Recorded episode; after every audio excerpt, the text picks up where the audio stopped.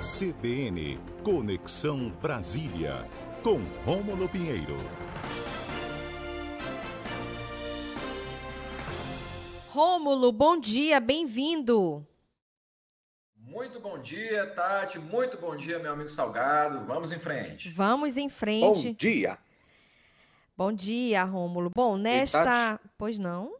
Antes da gente começar, deixa eu agradecer ao Rômulo, que foi lá dar uma força pro trem, mas não teve jeito.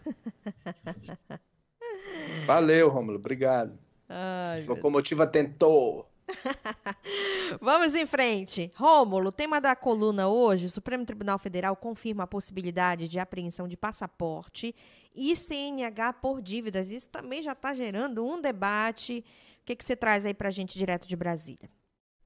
Pois é, Tati Salgado. Você sabe que anteontem o Serasa essa, fez um levantamento e apontou no Brasil cerca de 70 milhões de inadimplentes só nesse último mês de janeiro. E aí nós pegamos o, o por estado e o Pará é, é 19 na lista, com cerca de 39,5% de devedores entre a população adulta, e o estado do Amapá é o terceiro nacional com mais gente devendo, 51% da população está inadimplente. É claro que isso tem muita relevância, porque é, essa último mês agora, o STF decidiu confirmar uma previsão que já havia lá no Código de Processo Civil. Isso vem gerando um debate muito grande, vem gerando uma preocupação em muita gente. É claro que a gente, quando é, prepara a coluna, pega, são temas muito relevantes, muito importantes, mas esse tema o pessoal pediu bastante para que se fosse esclarecido, uhum. porque gerou-se um pânico e está gerando entre essa grande camada da população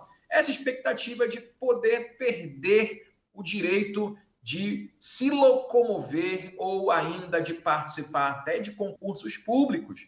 Então, como é que a gente precisa entender isso? E a preocupação, é claro, que tem que ser muito, é, é, muito bem é, estudada, porque já existia no processo civil, então, uma previsão lá no artigo 139 de que o juiz, é, no momento extremo, autorizasse algumas medidas que a gente chama aqui no direito de coercitivas, ou seja, para forçar o devedor a pagar as suas dívidas. Então, isso gerou um debate, o, o, alguns partidos políticos, especialmente o PT, foi até o Supremo no ADIM questionar essa possibilidade do juiz é, é, usar essas medidas para impedir o direito de locomoção das pessoas, impedindo então, ou então talvez prejudicando o direito de ir e vir, entre outras medidas. E nessa última semana, nesse último mês, o STF entendeu que uh, ali, naquele momento, era possível confirmar, então,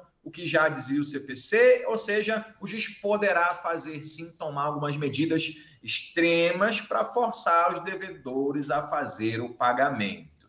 Resumindo para o nosso ouvinte, hoje em dia nós temos vários meios, o judiciário tem vários meios de forçar quem está devendo alguma coisa a efetuar o pagamento. Então, o credor vai lá na justiça e cobra e manda bloquear uma conta é, corrente ou conta de salário, eventualmente uma conta qualquer do devedor, ou busca apreender um objeto de valor do devedor, um carro. E isso sempre foi assim e não é diferente. O que, que acontece agora? É que em casos extremos, havia situações, Tati Lobato, que o devedor é, estava lá, né, os patrimônios não eram encontrados, e havia, como ainda há, a tal da ostentação, ou seja, o pessoal lá postava fotos em redes sociais, com carros, em viagens, e aí na vida real nada estava no nome da pessoa, isso é muito comum acontecer, né? E as pessoas ficavam aí extremamente revoltadas, porque é aquela velha história da pessoa estar tá devendo passear. Aí no Pará também, Salinas é muito conhecido, né? Uhum. A pessoa vai para uhum. Salinas, vai dar uma passeada. Acho que lá em Macapá o pessoal vai também para os balneários ao redor. Para me pagar não tem, né? Mas para curtir lá no sal tem. É mais ou menos é, assim. É mais ou menos assim.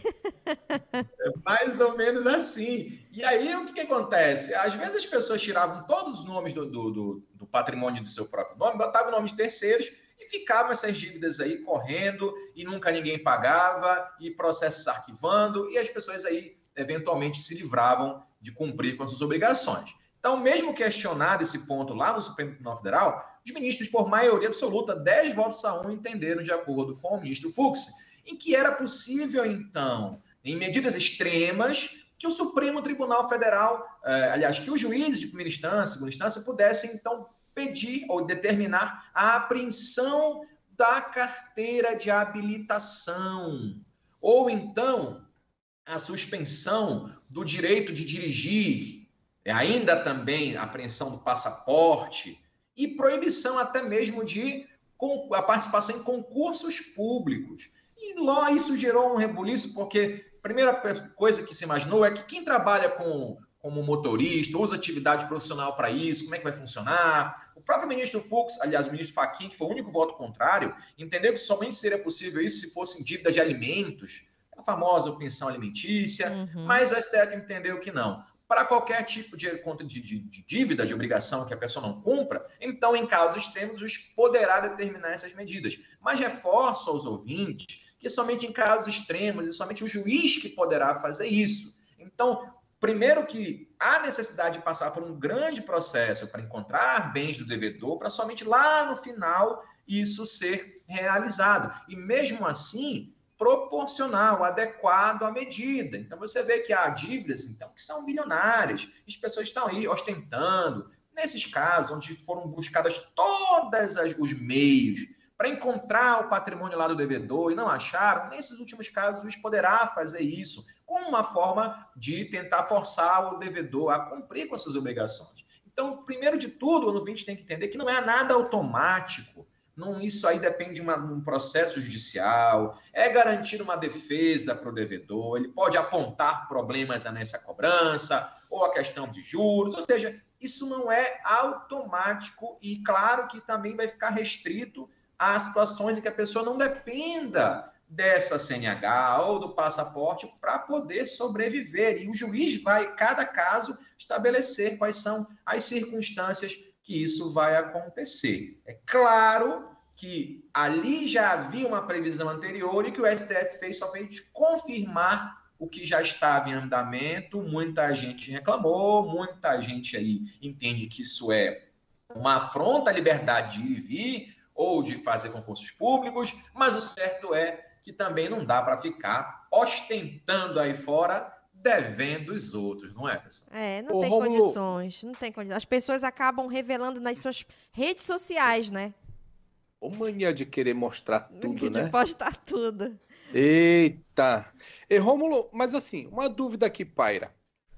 É, as, as, as, os departamentos jurídicos das empresas é, vão poder recorrer a isso em qualquer dívida, em qualquer momento, então? Muito boa pergunta, Salgado. Na verdade, como já há uma previsão para fazer isso, as empresas, os advogados das empresas em geral, eles podem recorrer, recorrer a esse fato, mas não é em qualquer momento. Primeiro, se faz uma cobrança de um jeito menos gravoso possível para o devedor, ou seja, se buscam várias e várias outras formas de receber esse valor via judicial mesmo, como a gente havia comentado, né? Um bloqueio na conta, eventualmente uma apreensão de objetos e patrimônios carros, e somente lá, quando esgotadas praticamente todas as vias alternativas de recebimento, é que o juiz, analisando esses casos, pode se entender adequado e cabível. Porque você vê, Salgado, também que existem dívidas que não são consideradas altas para efeito do homem médio, para efeito nosso aqui, e, nesses casos, não seria adequado, por exemplo, suspender uma CNH por uma dívida talvez de mil reais, de quinhentos reais, entendeu? Então, na prática, vai depender de cada magistrado, do bom senso de cada magistrado, e isso não é automático, e isso também não é logo no início do processo. Tem que se demonstrar que foram buscados todos os meios possíveis de cobrança, e não tendo sucesso todos esses meios,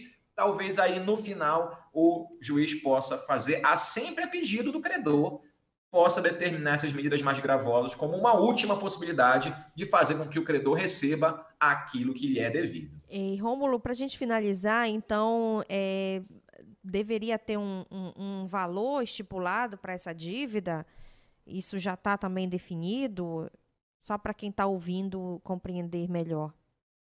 É, Tati, na verdade, essa questão da, do valor da dívida, não existe nenhuma previsão legal quanto ao valor estar relacionado à possibilidade do juiz poder fazer ou não. Na verdade, isso vai ficar a critério do próprio magistrado. Eu citei o valor da dívida porque às vezes não é nem adequado, nem proporcional uma medida de extrema gravidade dessa, uhum. uma dívida pequena. Isso sempre vai ficar a cargo do juiz. Mas o importante é, esgotadas essas vias todas de tentativa de cobrança, é muito possível que, mesmo medidas pequenas, é muito possível, então, que a partir de agora o juiz possa fazer valer essas medidas numa última tentativa de fazer com que o credor receba aquilo que lhe é de direito. Perfeito. Rômulo Pinheiro, muito obrigada pela participação aqui com a gente. Sucesso, amigo. Muito obrigado, Tati. E eu, só para finalizar, o pessoal me chamou de pé frio de novo, porque o trem perdeu o jogo, eu estava acompanhando mas é tudo intriga da oposição. Tá bom. A gente vai entender Nada, dessa forma também. Intriga da oposição. Força lá.